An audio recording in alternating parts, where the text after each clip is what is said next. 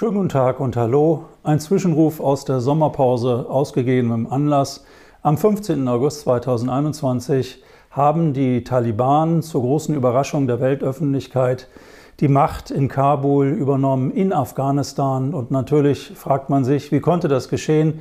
20 Jahre militärisches Engagement in Afghanistan seitens der NATO, seitens der USA, auch der Bundesregierung.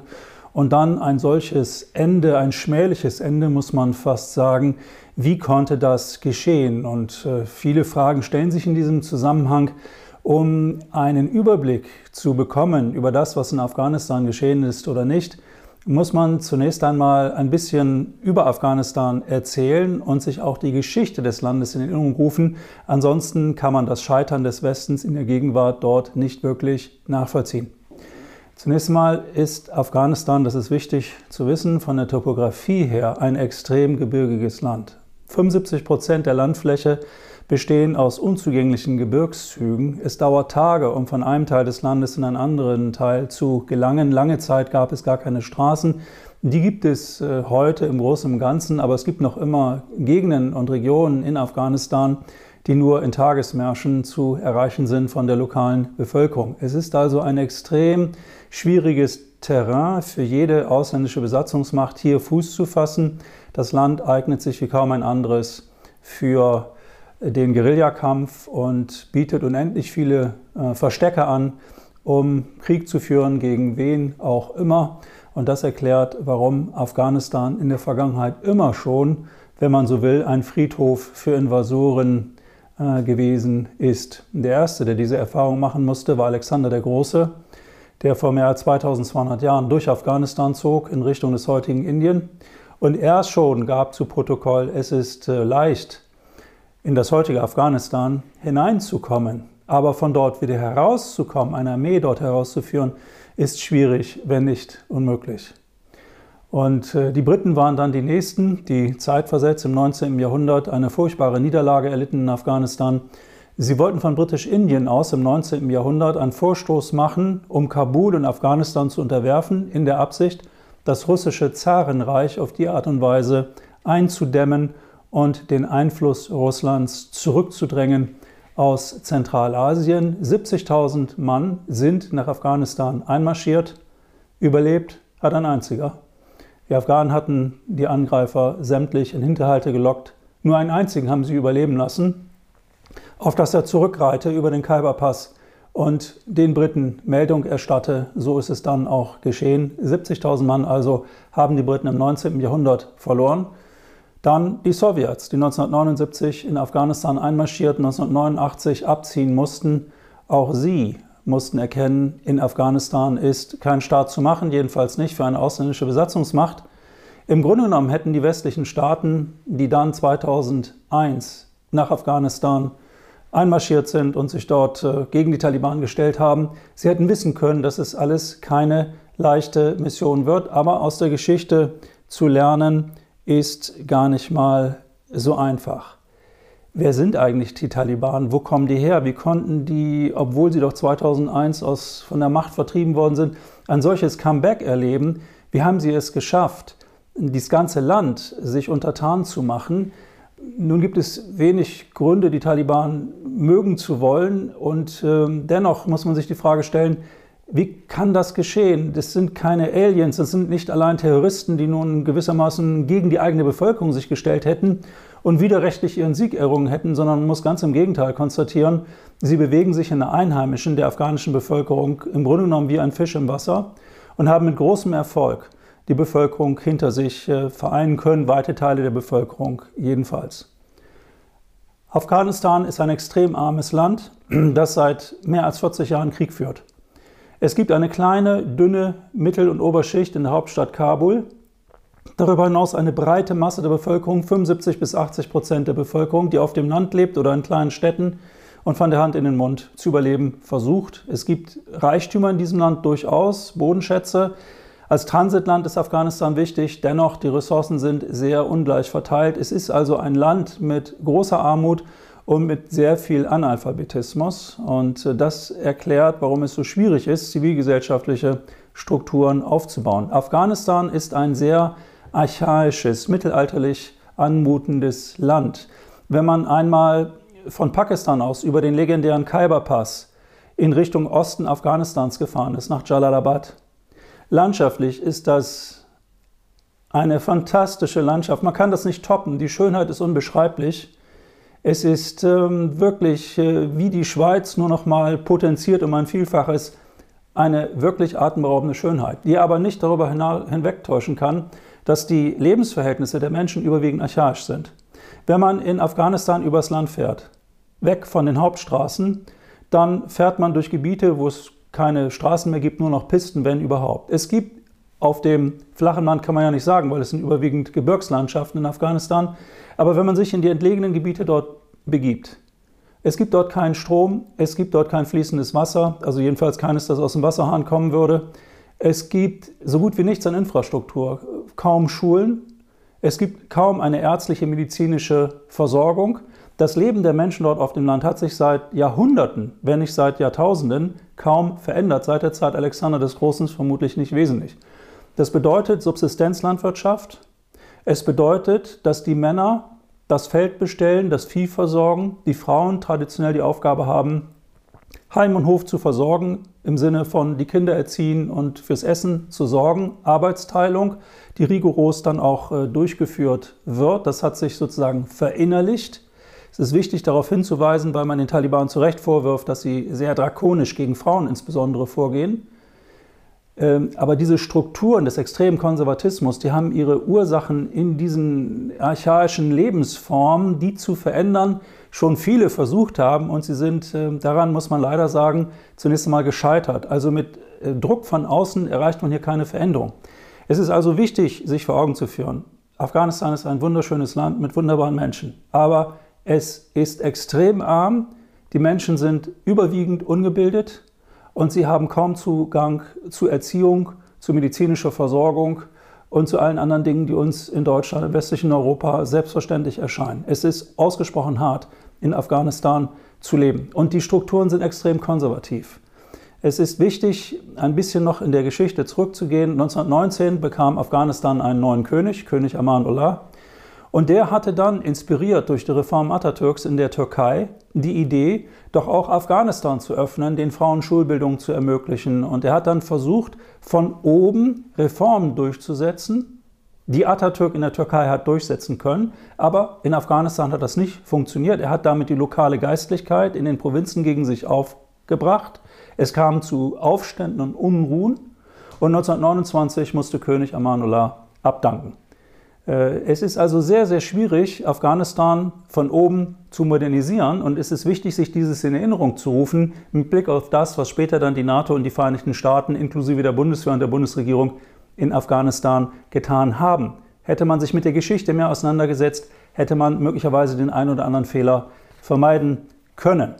Noch ein kleiner Rekurs in die Geschichte, das ist wirklich sehr anschaulich und wichtig. Ich erlaube mir hier eine kurze Passage aus meinem Buch Wer den Wind sät, zu zitieren. Der nächste Modernisierer nach dem gescheiterten König Amanullah war Mohammed Daoud Khan, ein Großneffe Amanullahs, der 1973 die Macht in einem unblutigen Coup ergriff, die Monarchie abschaffte und sich zum Präsidenten ernannte. Auch er stand vor der unlösbaren Aufgabe, Afghanistan aus dem Mittelalter herausführen zu wollen, doch über keine gesellschaftliche Basis jenseits der hauchdünnen Mittel- und Oberschicht äh, in Kabul vor allem zu verfügen. Zunächst konnte er auf die Unterstützung der Kommunistischen Volkspartei Afghanistan zählen, der einzigen säkularen und nicht ethnischen Partei von Bedeutung. Ihren größten Rückhalt hatte sie unter den Gebildeten und Intellektuellen Kabuls. Die Kommunisten allerdings liquidierten Daoud 1978 und übernahmen mit sowjetischer Hilfe selbst die Macht. Anschließend versuchten auch sie, Modernisierungs- und Alphabetisierungsprogramme umzusetzen, stießen aber auf den erbitterten Widerstand der Landbevölkerung und lokaler wie regionaler Führer, auch der Geistlichkeit. Landesweit kam es zu bewaffneten Aufständen gegen die Ungläubigen, die schließlich im Bürgerkrieg mündeten. Um die Lage zu beruhigen, haben dann die Sowjets den Fehler begangen, 1979 in Afghanistan einzumarschieren das Ergebnis ist bekannt. 1989 mussten sie von dort wieder abziehen, was maßgeblich mit zum Untergang der Sowjetunion beigetragen hatte. Alles hängt mit allem zusammen. Man muss sich vor Augen führen, bevor wir auf die Frage kommen, wo kommen die Taliban eigentlich her? Was ist ihre Geschichte? Wer unterstützt sie? Man muss sich noch einmal in Erinnerung rufen, vor Augen führen, Afghanistan ist ein Vielvölkerstaat. Ein Staat mit verschiedenen Ethnien, auch religiöse Minderheiten. Vor allem aber gibt es unterschiedliche ethnische Gruppierungen. Afghanistan hat zwei Bevölkerungsgruppen oder jedenfalls zwei Gruppen mit unterschiedlichen Sprachen. Die einen sprechen Pashtu, die anderen Dari. Dari ist ein persischer Dialekt, im Grunde so eine Art äh, Schweizerdeutsch, würden die Perser sagen und sich selber natürlich als die Hochdeutsch Sprechenden bezeichnen, sinnbildlich gesprochen. Und Pashtu ist die Sprache der Pashtun. Die Pashtun stellen die Mehrheitsbevölkerung in Afghanistan. Sie leben vor allem im Osten des Landes. Die Pashtun sind die stärkste Gruppierung. 55 Prozent der Afghanen fallen auf Pashtun. Die Pashtun hatten in der Geschichte Afghanistans fast immer die Macht inne, seit dem 18. Jahrhundert jedenfalls. Und die Pashtun sind gleichzeitig auch jenseits der Landesgrenze in Pakistan eine starke Minderheit. Die Pashtun sind, wenn man so will, das Rückgrat des politischen und gesellschaftlichen Systems in Afghanistan. Darüber hinaus gibt es, wie gesagt, persischsprachige Minderheiten, anderssprachige Minderheiten, darunter etwa die Tadschiken, die Usbeken, die Hazara. Das sind Schiiten ursprünglich mongolischer Herkunft. Und während sich der östliche Landesteil traditionell eher in Richtung Indien orientiert hat, hat der westliche Landesteil sich eher in Richtung Iran orientiert. So, dann kamen die Sowjets und haben also 1979 äh, den, äh, in Afghanistan den Einmarsch vollzogen. 1979 war weltgeschichtlich ein wichtiges Jahr. Zum einen sowjetischer Einmarsch in Afghanistan, zum anderen iranische Revolution. Imam Khomeini übernahm die Macht. Die Saudis waren ausgesprochen besorgt, wie auch die Amerikaner, dass diese iranische Revolution Schule machen könnte. Also haben sie sich etwas überlegt, nämlich die Sowjets zu bekämpfen in Afghanistan und dieses mit Hilfe von Gotteskriegern, von extrem fundamentalistisch geprägten Kämpfern, die aus der gesamten arabischen Welt nach Pakistan kamen, um von dort aus dann nach Afghanistan äh, geschickt ähm, äh, zu werden. Und das war, wenn man so will, die Geburtsstunde der sogenannten Mujahedin. Diese Mujahedin, Glaubenskämpfer übersetzt, kamen überwiegend aus der arabischen Welt, aber nicht nur, hatten dann in Pakistan ihren ersten Aufenthalt. Logistisch wurde das Ganze vorbereitet und äh, unterstützt Einerseits durch Saudi-Arabien, das auf diese Art und Weise den Einfluss des Irans zurückdrängen wollte, und auf der anderen Seite von den USA, die mittels der Mujahedin dazu beitragen wollten, die Sowjetunion zu Fall zu bringen und ihnen, den Sowjets in Afghanistan, ihr Vietnam zu bereiten. Und das ist ja auch in der Tat gelungen. Diese Mujahedin kamen aus allen Teilen der arabischen Welt. Einer der Cheforganisatoren derer, die die Mujahedin in den Kampf gegen die sowjetischen Besatzer in Afghanistan geführt hatten, war Osama bin Laden der damals eng zusammenarbeitete mit den USA. Und äh, die, das äh, US-Konsulat im pakistanischen Peshawar wurde sozusagen eine Drehscheibe für die Unterstützung dieser Mujahedin.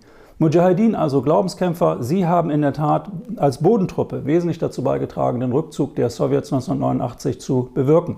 Danach haben sich diese verschiedenen Mujahedin untereinander, die Kommandeure, deren Kommandeure untereinander zerlegt. Das dortige Regime, das kommunistisch geprägte Regime, konnte sich noch knapp zwei Jahre an der Macht halten. Dann marschierten die Mujahedin ein, beziehungsweise das Problem war, sie konnten sich nicht darauf verständigen, wer soll die Macht in Kabul übernehmen. Und daraufhin haben sie Kabul in Schutt und Asche gelegt, mehr oder weniger. Es entstanden dann schwierige Jahre, weil jeder Kommandeur hat so viel wie möglich Afghanistans sich zu unterwerfen versucht und auf diese Art und Weise Macht und Einfluss durchsetzen ja, wollen. Das Ergebnis war die weitestgehende Zerstörung Kabuls und, und weiter Teile Afghanistans und eine komplette Anarchie. Man konnte von A nach B nicht wirklich kommen, ohne sicher zu sein, dass man auch noch lebt, wenn man ankommt oder eben auch nicht. In diesem immensen Chaos, das in Afghanistan gegeben war, entstanden dann 1994 die Taliban. Die Taliban entstanden in der Region rund um Kandahar, das ist im Süden des Landes gelegen, zweitgrößte Stadt Afghanistans, eine Hochburg der Pashtun, wenn man so will, auch eine kulturelle Hochburg. Dort traten sie in Siegeszug an. Die Idee der damaligen Führer unter äh, der Ägide von Mullah Omar, der jahrelang die Geschicke der Taliban bestimmte, ein Mann, über den wir kaum etwas wissen, es gibt nur wenige Fotografien von ihm.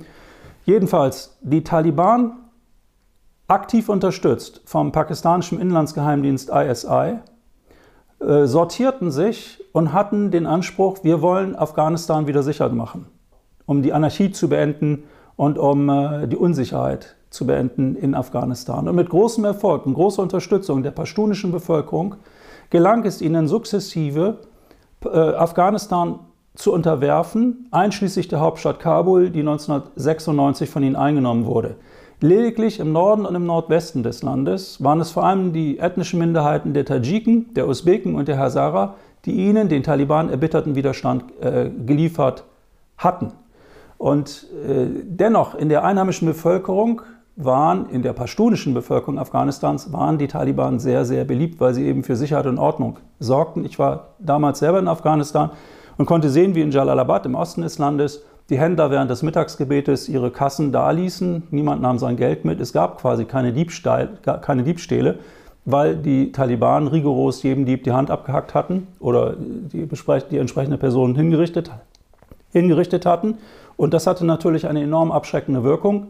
Sicherheit und Ordnung, ja, Grabesruhe könnte man auch sagen, aber aus Sicht der einheimischen Bevölkerung ein enormer Gewinn, gemessen an dem Chaos, das sie in den Jahren zuvor hatten.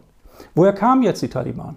Taliban übersetzt als Religionsstudenten. Ihre soziale Basis haben sie ganz wesentlich in den religiösen Schulen, den Madrasas in Pakistan.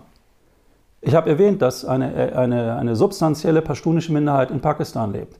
Und unter dem pakistanischen Militärdiktator, Militärmachthaber Zia-ul-Haq, der von 1977 bis 1988 an der Macht war, wurden die Madrasas, also sunnitisch-fundamentalistische Kaderschmieden, wenn man so will, eingerichtet in Pakistan, finanziert von Saudi-Arabien mit Wissen und Unterstützung der USA, weil man auf diese Art und Weise sunnitische Glaubenskämpfer heranzüchten konnte, die dann später den Taliban als Bodentruppen dienten.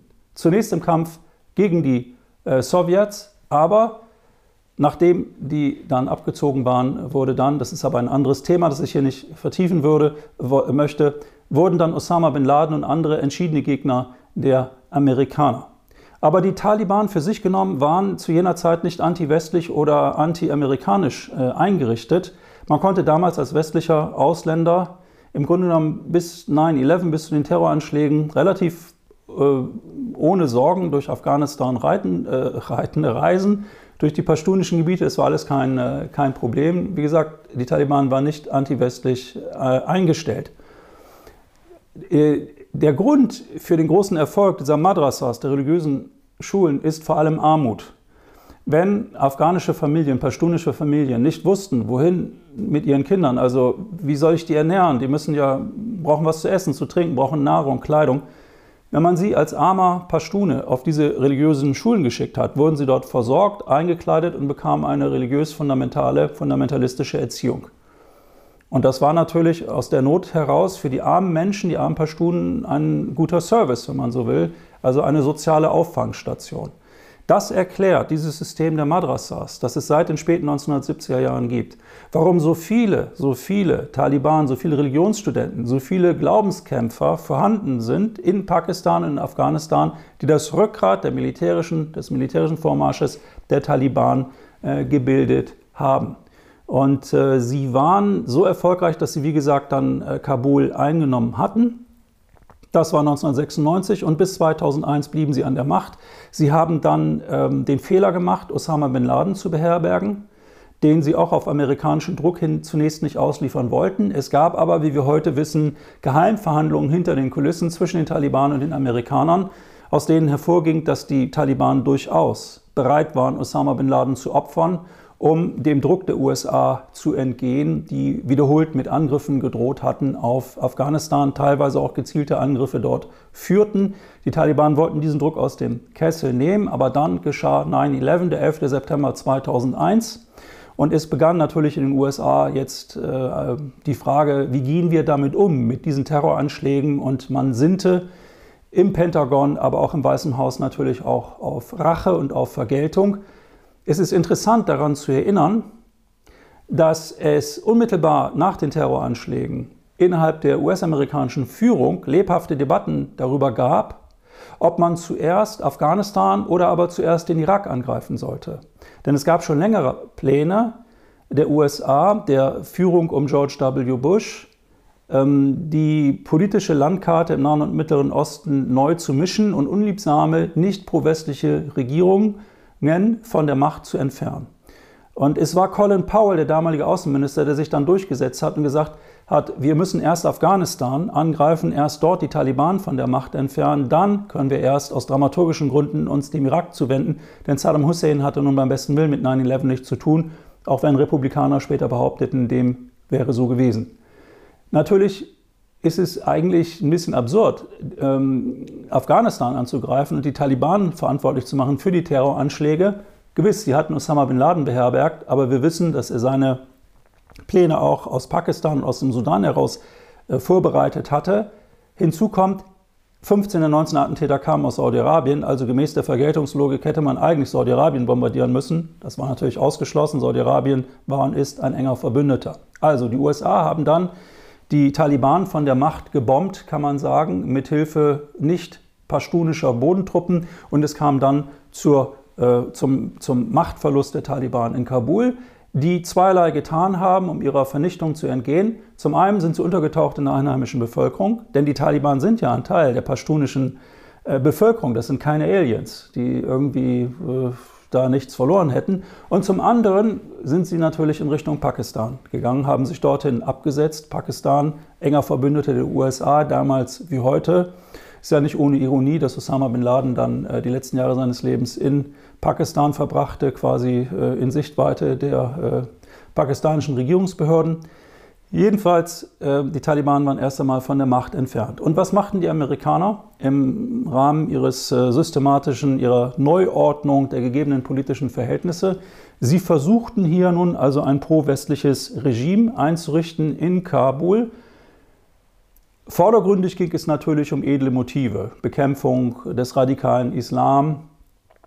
Und äh, man wollte dafür Sorge tragen, dass es mehr Freiheit und Demokratie in der Region gebe, nach der Schreckensherrschaft der Taliban und so weiter und so fort.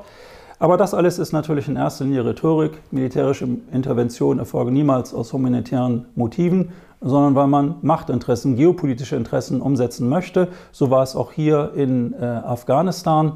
Es ging den Amerikanern ganz wesentlich darum, in Afghanistan äh, ja, militärisch präsent zu sein, um den Einfluss Russlands und Chinas in der Region zurückzudrängen. Jahrelang hatten die Amerikaner auch militärische ähm, Basen, beispielsweise in Kirgisistan, in Usbekistan haben sie das äh, noch immer. Also der Einfluss der USA konnte durch diese Intervention in Afghanistan ausgeweitet werden. Und die Amerikaner haben dafür Sorge getragen, dass äh, Regierungen eingerichtet werden in Kabul, die pro-westlich und pro-amerikanisch sind. Sowohl Hamid Karzai, der von 2001 bis 2014 an der Macht war in äh, Afghanistan, wie auch sein Nachfolger Ashraf Rani, der 2014 an die Macht kam und dann am 15. August sich schmählich aus dem Staub gemacht hatte in äh, Kabul. Beide waren Politiker mit engen Bindungen in die USA. Sie hatten dort jahrelang gelebt, äh, waren, das gilt für Ashraf Rani, für die Weltbank jahrelang ähm, tätig. Der Vorgänger Hamid Karzai hatte etwa für die Energiefirma Halliburton gearbeitet in den USA. Kurzum, die Amerikaner sorgten dafür, dass einer der Iren dort die Macht übernimmt und dabei ging es auch nicht immer ganz sauber zu. Um das mal an einem Beispiel zu illustrieren, nämlich der Wahl von Ashraf Rani im Jahr 2014 im September. Eigentlich hatte er lediglich im ersten Wahldurchgang 32 Prozent der Stimmen bekommen. Sein Widersacher Abdallah Abdallah, der später dann sein Stellvertreter wurde, erhielt im ersten Wahldurchgang 45 Prozent der Stimmen. Dann gab es einen zweiten Wahlgang und obwohl alle anderen Wahlverlierer die Wahlempfehlung für Abdallah Abdallah ausgesprochen hatten, Wundersamerweise mehrten sich die Stimmen für Ashraf Rani um ganze 23 Prozent. Und er hatte auf einmal 55 Prozent der Stimmen, was eigentlich kaum möglich wäre. Und die Wahl wurde natürlich auch von vielen angefochten in Afghanistan. Und dann trat John Kerry auf den Plan, der US-amerikanische Außenminister damals. Und er empfahl dann, dass man die Stimmen einfach nochmal neu auszähle, um zu prüfen, wer denn nun gewonnen habe. Um es kurz zu machen, es kam dann nicht zu einer weiteren Stimmenauszählung. Ashraf Rani wurde trotzdem der Präsident äh, Afghanistans. Also man hat hier doch ein bisschen getrickst. Und der Hintergrund ist ganz klar, Ashraf Rani, enge Anbindung an die USA. Abdallah Abdallah, sein Stellvertreter, war vor allem in den persischsprachigen Gebieten, in den Dari-sprachigen Gebieten sehr, sehr beliebt. Aber Persien, also sprich Iran, mit anderen Worten, er hätte ja möglicherweise bessere Beziehungen mit dem Iran anstreben können. Aus amerikanischer Sicht, no go. Meine Interpretation. Also man sieht, man wollte zwar jetzt Demokratie aufbauen, aber man hat schon ein bisschen nachgeholfen, dass die Dinge dann doch in die Richtung wachsen, wo man sie gerne hin hätte. Bekanntlich nach 9-11 wurde der NATO-Verteidigungsfall ausgerufen und auch die Bundeswehr beteiligt sich seither militärisch und zivilgesellschaftlich in Afghanistan. Die Deutschen haben, wenn man so will, als Juniorpartner sich ähm, für die USA, für US-amerikanische Interessen eingesetzt. Das hat man der hiesigen Öffentlichkeit natürlich nicht ganz so verkauft, sondern man hat äh, andere Gründe angeführt. Legendär der Ausspruch des damaligen SPD-Verteidigungsministers äh, Peter Struck, der 2001 sagte, Zitat, unsere Sicherheit wird auch am Hindukusch verteidigt. Später dann gewann man den Eindruck, dass die Bundeswehr in Afghanistan vor allem tätig ist, um dort Brunnen zu bohren bzw. den Mädchen den Schulbesuch zu ermöglichen. In den letzten Jahren ging es dann vor allem darum, die Frauenrechte zu fördern und die Zivilgesellschaft ähm, äh, ebenfalls voranzubringen, insbesondere in der Hauptstadt Kabul. Also das Ganze trat auf als eine gewisse, naja, edelmütige äh, Form des Engagements, aber es war natürlich in erster Linie ein Militäreinsatz. Um es kurz zu machen, die Amerikaner haben nicht etwa Nation Building in Afghanistan betrieben. Sie haben nicht etwa dafür Sorge getragen, dass so etwas wie demokratische Strukturen, zivilgesellschaftliche Strukturen entstehen könnten. Sie haben nicht dafür gesorgt, dass, ähm, dass äh, gerade in den ländlichen Bereichen äh, so etwas entsteht wie eine Infrastruktur, ein Bildungssystem, äh, Versorgung mit Krankenhäusern und, und Ärzten. All das hat kaum stattgefunden, sondern man hat sich in erster Linie bemüht, in Kabul ein, ein Marionettenregime zu installieren, das amerikanische und westliche Interessen bedient. Und man hat, und das war ein ganz großer, fataler Fehler der Amerikaner, die nichts verstanden haben von den Verhältnissen in Afghanistan, sie haben sich mit den ehemaligen Warlords, den ehemaligen Mujahedin-Kommandanten, die maßgeblich Anteil hatten an der Zerstörung Kabuls, zu Beginn der 1990er Jahre. Mit denen hat man sich verbündet. Der berüchtigste dieser Henker war ein Mann namens äh, Qalbuddin Hekmatya, der wirklich einer der übelsten Schlechter, wie gesagt, Afghanistans war. Ein Mann, der vor den Internationalen Strafgerichtshof gehört. Aber die Amerikaner haben sich mit ihm verbündet, ebenso wie mit lokalen Warlords anderer Couleur, mit Drogenhändlern, mit Verbrechern der übelsten Couleur, stets in der Absicht, mit deren Hilfe die Taliban zu bekämpfen. Gleichzeitig haben die Amerikaner eine brutale Form der Kriegsführung gewählt, die in den letzten Jahren immer mehr zugenommen hat, nämlich den Drohnenkrieg. Und die, ähm, naja, das Pentagon hat irgendwann dekretiert, dass in Afghanistan jeder als bewaffneter Kämpfer einzusehen, äh, anzusehen sei und ein legitimes Tötungsziel darstelle, der Bart trage und ein Gewehr. Das trifft nun aber in den ländlichen Gebieten auf etwa 95 Prozent der männlichen Bevölkerung zu. Das Ergebnis war, dass die Amerikaner Tausende von Zivilisten getötet haben mit ihren Drohnenangriffen. Auch Hochzeitsgesellschaften gerieten ins Visier.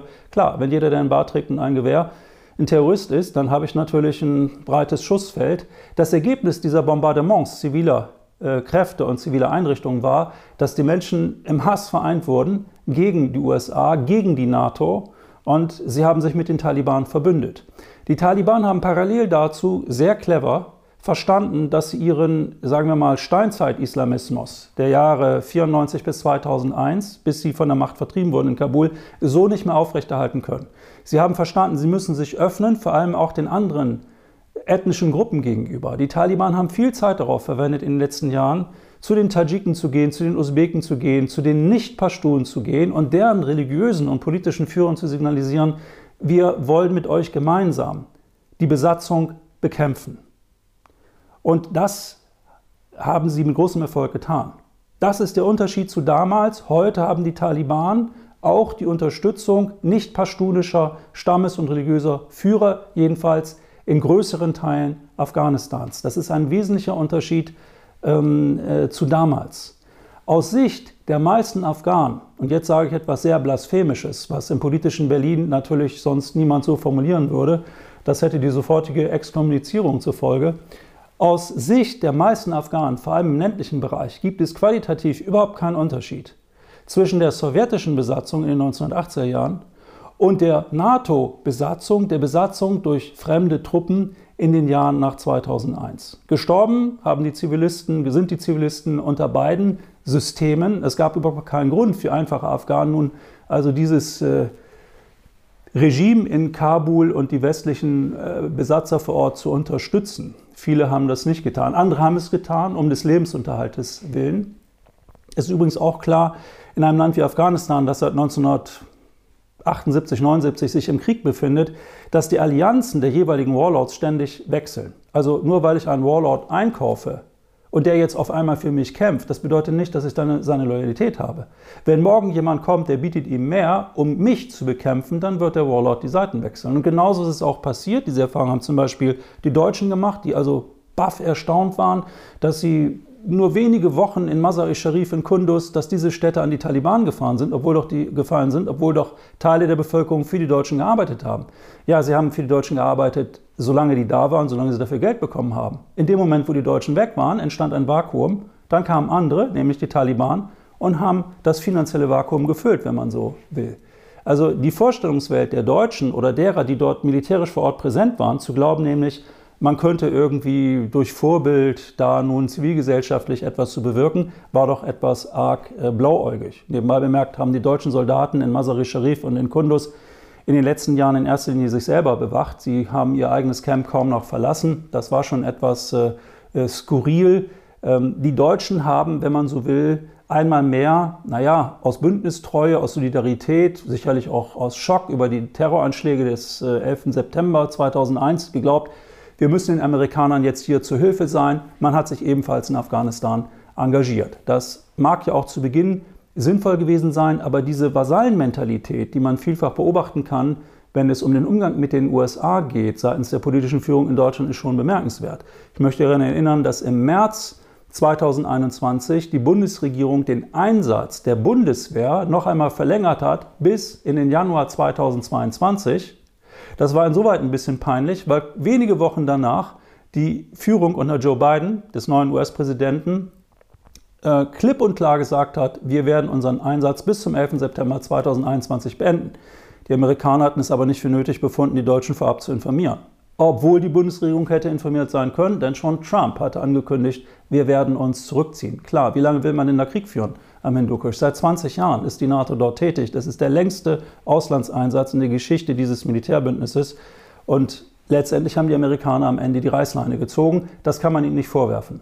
Es gibt vielfach das Argument, ja, die Amerikaner haben dadurch, dass sie sich zurückgezogen haben, im Grunde genommen Afghanistan den Taliban preisgegeben. Wären sie länger geblieben, dann hätte die afghanische Armee eine Chance gehabt, sich gegen die Taliban zu behaupten.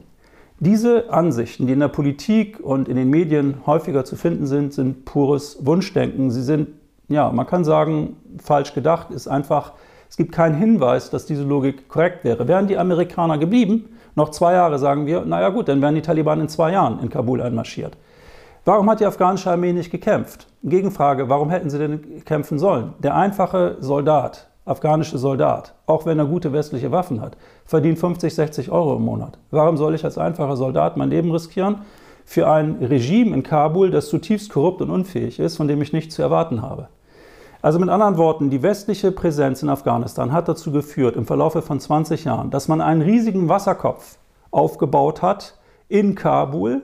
Es gibt eine Mittel- und Oberschicht in Kabul, die von der westlichen Präsenz ähm, profitiert hat, gar keine Frage. Es gibt natürlich auch Afghanen, die weltoffen sind, modern sind, die sich in Richtung Westen orientieren. Aber wir reden hier von kleinen Minderheiten. Wir reden hier von vielleicht 150, 200.000 Menschen in Kabul, einer 4 Millionen Einwohner Stadt.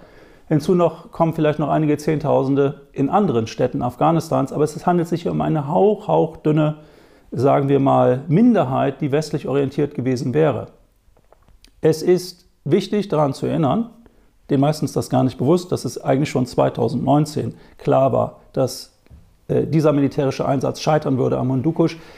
Damals, 2019, hat die Washington Post die sogenannten Afghanistan Papers veröffentlicht. Es waren 2000 Seiten geleakter Dokumente, aus denen zweierlei hervorging. Erstens, Die US-amerikanischen Dienststellen, also die US-Regierung, hat über Jahre hinweg die amerikanische Öffentlichkeit belogen und betrogen mit Blick auf angebliche militärische Erfolge in Afghanistan. Man hat also die eigene Bilanz extrem aufgehübscht, um sich vor der eigenen Bevölkerung für diesen militärischen Einsatz zu rechtfertigen. Zweitens, dieser Einsatz, der sage und schreibe mehr als 2 Billionen US-Dollar gekostet hat. Das ist eine unvorstellbare Summe. Mehr als 2000 Milliarden US-Dollar hat man investiert, um Krieg zu führen in einem Land mit 38 Millionen Einwohnern. Wenn man dieses Geld den Einwohnern gegeben hätte oder einen Teil davon, dann wären die Amerikaner wahrscheinlich heute noch beliebt und geschätzt, weil sie den Menschen geholfen hätten, ein besseres Leben zu führen. Das aber ist in dieser Form nicht geschehen. Laut Afghanistan Papers sind 40 Prozent dieser 2 Milliarden, äh, 2 äh, Billionen US-Dollar, 40 Prozent davon, also mindestens, mindestens 800 äh, Millionen sind wohin geflossen, äh, Milliarden besser, äh, Milliarden besser gesagt, sind wohin geflossen? Ja, in die Hände korrupter äh, Beamter, Staatsbeamter dieser Machtelite in Afghanistan. Es gab in der afghanischen Regierung kaum einen Minister, der nicht Millionär gewesen wäre. Und äh, es gibt sogar einige, die Milliardäre geworden sind. Die haben einfach das Geld, das eigentlich für Afghanistan gedacht war oder für den militärischen Aufbau, zweckentfremdet auf Konten in Dubai oder in der Schweiz überwiesen. Und naja, diese Leute leben heute gut im Ausland, müssen sich um nichts ähm, Gedanken machen. Für die USA ist das natürlich eine schmähliche Niederlage in Afghanistan. Es ist das zweite Mal seit dem April 1975, dem Abzug der letzten Amerikaner aus Saigon, dass Sandalenkrieger äh, bewirkt haben, dass die stärkste Militärmacht der Welt in die Schranken verwiesen wurde. Die äh, Taliban haben sich gegen die stärkste Militärmacht der Welt behauptet. Das ist ja zunächst einmal eine gewisse Ungeheuerlichkeit, dass diese schlichten Gemüter der Taliban, nun sie sind schlichte Menschen mehrheitlich, sie haben es geschafft, eine Weltmacht vorzuführen. Das ist nicht gut für das Ego der USA, das ist nicht gut für ihr Standing in der Welt. Die Russen, die Chinesen und andere werden daraus ihre Lektionen ziehen, aber auch andere Staaten in der, in der Region wenn man jetzt ein Hardliner wäre im Iran und sieht, was in Afghanistan passiert ist, kann man sich sagen, ach naja gut, ja, da muss man einfach nur Geduld haben. Im Zweifel sitzen wir die Amerikaner aus. Kurzum, es ist für die Amerikaner eine schwere Niederlage.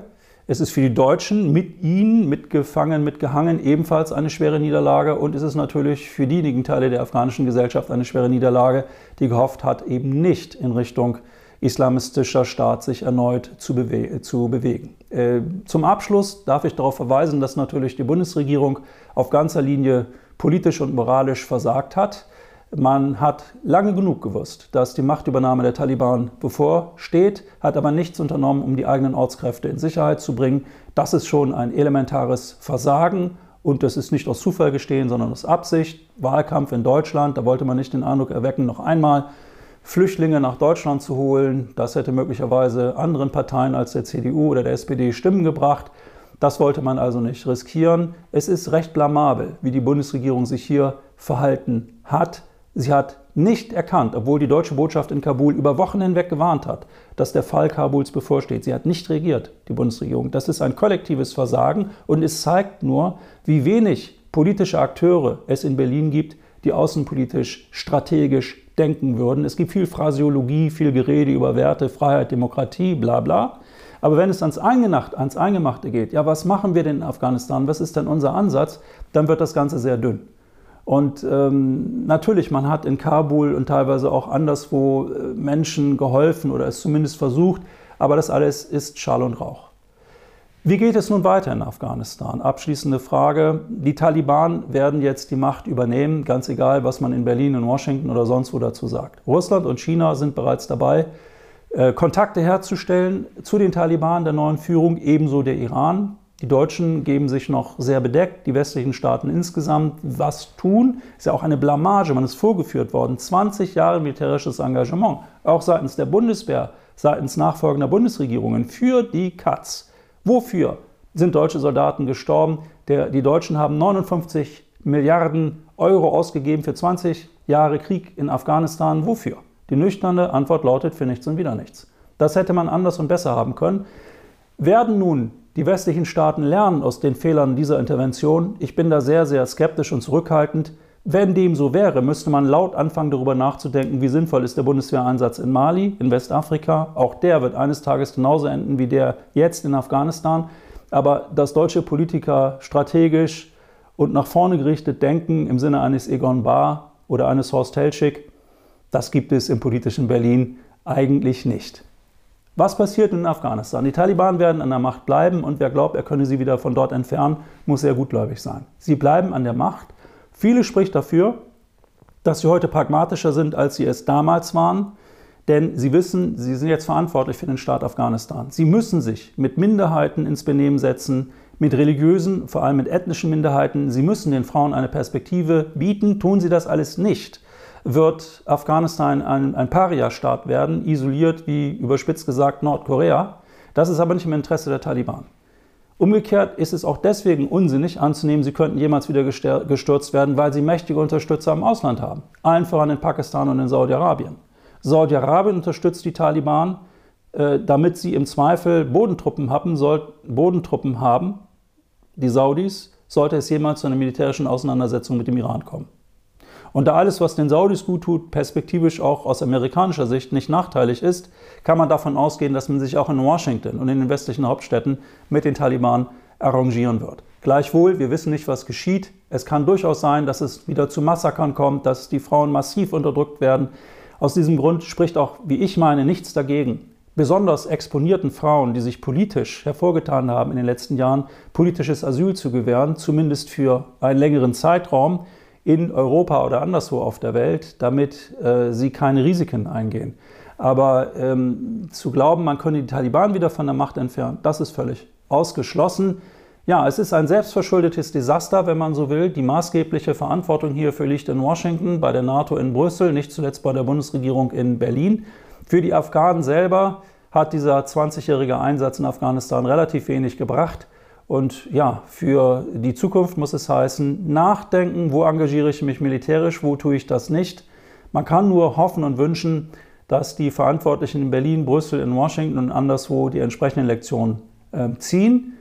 Und äh, wie wenig ähm, man in Berlin sicher ist, wie mit der Zukunft umzugehen wäre, kann man daran erkennen, dass beispielsweise Peking und Moskau bereits mit den Taliban verhandeln aber die Bundesregierung noch, sich noch sehr zurückhält. Mit den Taliban kann man und muss man aber verhandeln, egal was man von ihnen hält. Und es geht ja auch, wie die Verhandlungen in Doha gezeigt haben, in der Hauptstadt von Katar, wo zwei Jahre lang der Westen mit den Taliban äh, verhandelt hat, allerdings ohne Erfolg, beziehungsweise die militärische Niederlage der afghanischen Armee hat dann am Ende Fakten geschaffen, die von niemandem mehr zu korrigieren waren. Wenn man im Ausland ein Kartenhaus aufbaut, wie das geschehen ist mit dem Regime in Kabul, zuletzt unter Ashraf Rani, dann muss man sich nicht wundern, wenn dieses Kartenhaus irgendwann in sich zusammenstürzt. Für die Afghanen selber ist das Ganze eine Tragödie, eine Katastrophe.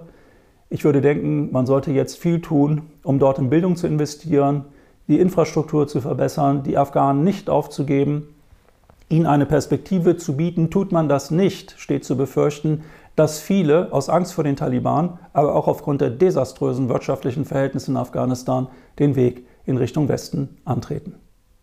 Vielen Dank für Ihre Aufmerksamkeit. Machen Sie es gut. Wir sehen, uns, wir sehen und hören uns wieder, wenn Sie mögen, nach den Bundestagswahlen.